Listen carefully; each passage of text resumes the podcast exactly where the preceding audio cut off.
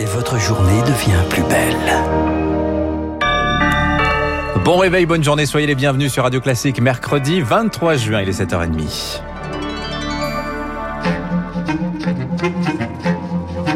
6h30, 9h, la matinale de Radio Classique avec Dimitri Pavlenko. Et soyez les bienvenus si vous nous rejoignez. C'est un plaisir de vous accompagner jusqu'à 9h. À la une ce matin, Marc Bourreau, les syndicats jubilent. L'exécutif lui prend acte. La réforme de l'assurance chômage suspendue par le Conseil d'État. Le texte n'entrera pas en vigueur comme prévu au 1er juillet. Le coup près est tombé hier. Le juge administratif appuie sur le bouton pause, notamment sur les règles de calcul du montant de l'allocation chômage.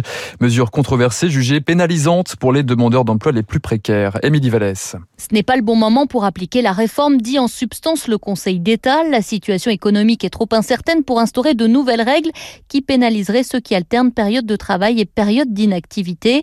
Éric Ayer est économiste à l'OFCE. Le Conseil d'État considère que la reprise n'est pas suffisamment forte. Dans cette situation-là, les entreprises euh, auront forcément beaucoup plus recours aux contrats courts.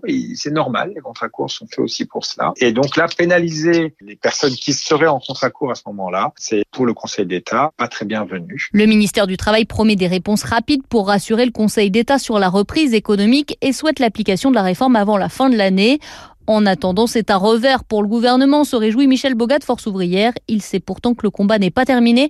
D'autres recours sont aussi déposés. On débattra de l'ensemble du texte devant le Conseil d'État sur euh, l'indemnisation des demandeurs d'emploi, mais aussi sur le fait qu'il faudra travailler six mois au lieu de quatre pour ouvrir des droits, sur la dégressivité. Le but, c'est de faire 3 milliards d'économies. On ne demande pas aux entreprises de les faire, on demande aux demandeurs d'emploi de les faire. On espère bien obtenir l'annulation de la réforme. La décision devrait tomber en octobre ou novembre selon ce syndicaliste ce qui laisserait en cas d'annulation peu de marge de manœuvre au gouvernement. Et d'ici là, la conjoncture économique va-t-elle s'améliorer? La France, en tout cas, attend le feu vert de Bruxelles sur son plan de relance post-Covid. Ursula von der Leyen, la présidente de la Commission européenne, est à Paris. Aujourd'hui, l'UE financera 40 milliards d'euros sur les 100 milliards prévus par l'exécutif. Coup de massue pour les salariés de la fonderie MBF dans le Jura. L'entreprise a été placée hier en liquidation judiciaire par le tribunal de commerce de Dijon. Aucun repreneur n'a été retenu. Le jugement entraîne la suppression des 300 postes contractuels et intérimaire. Il est 7h32, deux départements toujours ce matin en vigilance orange au cru. L'Orne et l'heure, alerte levée dans l'Oise où un adolescent est toujours recherché à Beauvais emporté par les eaux lundi soir. Euh, conséquence des violents orages, des pluies diluviennes qui se sont aussi abattues sur les Yvelines, la Loire-Atlantique et à Reims. Il est tombé par endroits l'équivalent d'un mois de pluie en l'espace de deux heures. Des phénomènes particulièrement violents et du jamais vu dans ces régions jusqu'ici, explique le météorologiste Alix Roumaniac, président de la société Prédicte. Ces orages violents qui avant avait l'habitude de toucher plutôt le sud de la France, euh, maintenant commence à toucher des zones du nord de la France. On est vraiment rentré dans les premiers éléments de conséquences du changement climatique. Hein. Euh, il y a quelques jours même, on battait des records de chaleur, notamment sur le nord de la France. Donc euh, beaucoup d'énergie qui se situe au niveau du sol. Et lorsqu'on a cette énergie avec de l'air très très chaud en basse couche et puis de l'air froid en altitude, ça provoque ce type d'orage violent. Alix Romagnac avec Rémi Vallès. Par ailleurs, dans l'Oise, l'état de catastrophe naturelle devrait être annoncé dans les prochains jours. Et après le déluge, il n'y a pas que les habitants qui font les comptes. La FNSEA constate des dégâts considérables sur les récoltes. Seine-et-Marne, Bourgogne, Allier, Ardèche, Nouvelle-Aquitaine. Un peu partout des vignes, des fruits sont détruits. Le syndicat agricole en profite pour réclamer une refonte du système d'assurance des exploitants. À l'autre euh, bout de la chaîne, ces intempéries vont encore peser sur les prix euh, dans les étals. Ah oui, vous l'avez, vous l'avez peut-être déjà constaté, hein, Dimitri. Les fruits made in France se font rares. Après le sérieux coup de froid et le gel en avril dernier, plus de la moitié de la production française de fruits estivaux a été détruite. Résultat, les prix grimpent de la barquette de cerises au pot de compote. Autant dire, Eric Kioch, que la filière aborde l'été avec beaucoup d'anxiété. Bourgeons brûlés, arbres pris dans la glace, les gelées d'avril ont entraîné des pertes abyssales, comme l'énumère Françoise Roch, présidente de la Fédération nationale des producteurs de fruits. Il manque 60% de pêche, 70% de cerises, 70% d'abricots. C'est quelque chose qu'on n'avait jamais vu. L'abricot, un produit phare des jus d'Alain Millas, sa promesse un hectare à base de fruits français, mais face à la pénurie, l'homme d'affaires va devoir s'adapter. On travaille exclusivement avec l'abricot Bergeron. Étant donné qu'il n'y a plus de production à cause de cette gelée d'avril, est-ce que j'arriverai à faire aussi bien avec une autre variété? Je risque de prendre un risque sur la satisfaction de mes clients. Donc peut-être que cette année, je ne ferai pas d'abricot. La pénurie impacte aussi les prix, jusqu'à 1 euro de plus le kilo de cerises niveau producteur. Pour les fabricants de jus ou de compote, la facture risque d'être salée si la grande distribution ne revoit pas ses marges. Le président président de Saint-Mamet, Stéphane Lehoux, réclame un geste. J'attends une réaction positive de nos distributeurs pour faire en sorte qu'il y ait un principe de solidarité à supporter la hausse du coût des matières premières. Si les distributeurs acceptent, il y aura une répercussion bien sûr sur les consommateurs. 60 centimes de plus par panier de courses, mais cela donnera de l'air financièrement aux producteurs.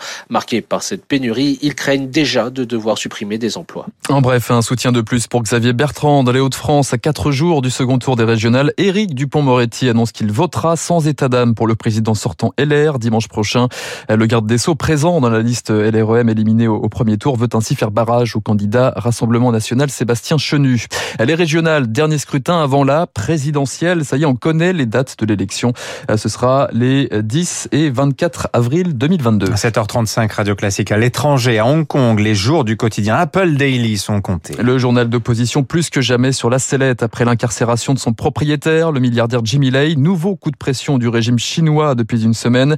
Cinq membres de la rédaction arrêtés. Les fonds du groupe sont gelés. Des perquisitions massives dans la rédaction. S'agit-il du coup de grâce pour l'un des derniers symboles de l'opposition? En tout cas, la situation a vécu là-bas comme un tremblement de terre, raconte Philippe Lecor. Il est chercheur à la Harvard Kennedy School. C'est comme ça que mes interlocuteurs m'ont qualifié euh, ce qui se passe depuis quelques jours. Les médias s'autocensurent et il y a très peu de liberté de la presse aujourd'hui à Hong Kong. Toute personne qui, à l'écrit ou à l'oral, défend des idées qui sont contraires à la ligne du parti, aujourd'hui, peut être interpellée, y compris dans la presse. Une chape de plomb, on peut dire, s'est abattue sur le territoire depuis un an. Le Hong Kong qu'on a connu à l'époque britannique et même jusqu'à il y a deux ans appartient au passé. Philippe Lecor avec Marc Tédé à l'étranger toujours. Les injections contre le coronavirus marquent le pas aux États-Unis. Joe Biden misait sur 70% de la population primo-vaccinée le 4 juillet prochain pour la fête nationale. Eh bien, c'est raté, annonce la Maison-Blanche. La cadence est moins forte que prévu, notamment chez les 18-26 ans. Enfin, début d'inquiétude en Israël. Le Premier ministre Naftali Bennett met en garde contre une nouvelle vague de contamination.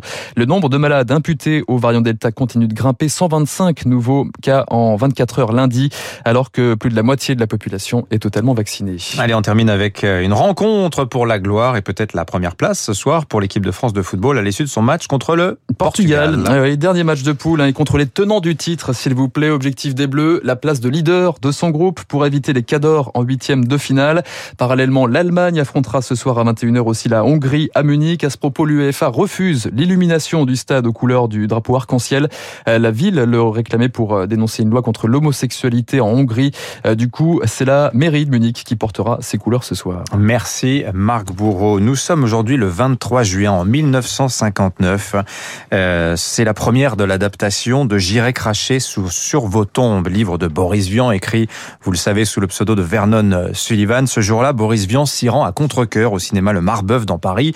Il est pas content, Boris Vian. L'adaptation s'est faite sans lui, presque contre lui. Dès les premières minutes de la projection, il fulmine. Son œuvre est trahie. Il se lève, mais il retombe aussitôt dans son fauteuil, son cœur l'a lâché. Boris Vian souffrait depuis sa jeunesse d'insuffisance aortique, un petit peu comme le nénuphar qui poussait sur le cœur de Chloé dans l'écume des jours. Boris Vian, à qui l'on rend un petit hommage ce matin, rappelez-vous, c'était aussi un chanteur. On n'est pas là pour se faire engueuler, on est là pour voir le défilé. On n'est pas là pour se faire assommer, on est venu pour voir le défilé. Si tout le monde était resté chez soi, ça ferait du tort à la République. Laissez-nous donc qu'on le regarde. Plus tard, quand la reine reviendra, ma parole, nous on reviendra pas. Voilà, des petites paroles qui complairont peut-être aux abstentionnistes du premier tour des régionales dimanche. C'est à 7h38 sur Radio Classique. Dans un instant, les spécialistes Bruno Kras nous fera sa sélection des sorties ciné. On parlera santé. Est-ce que la viande rouge est cancérogène avec une spécialiste en l'occurrence?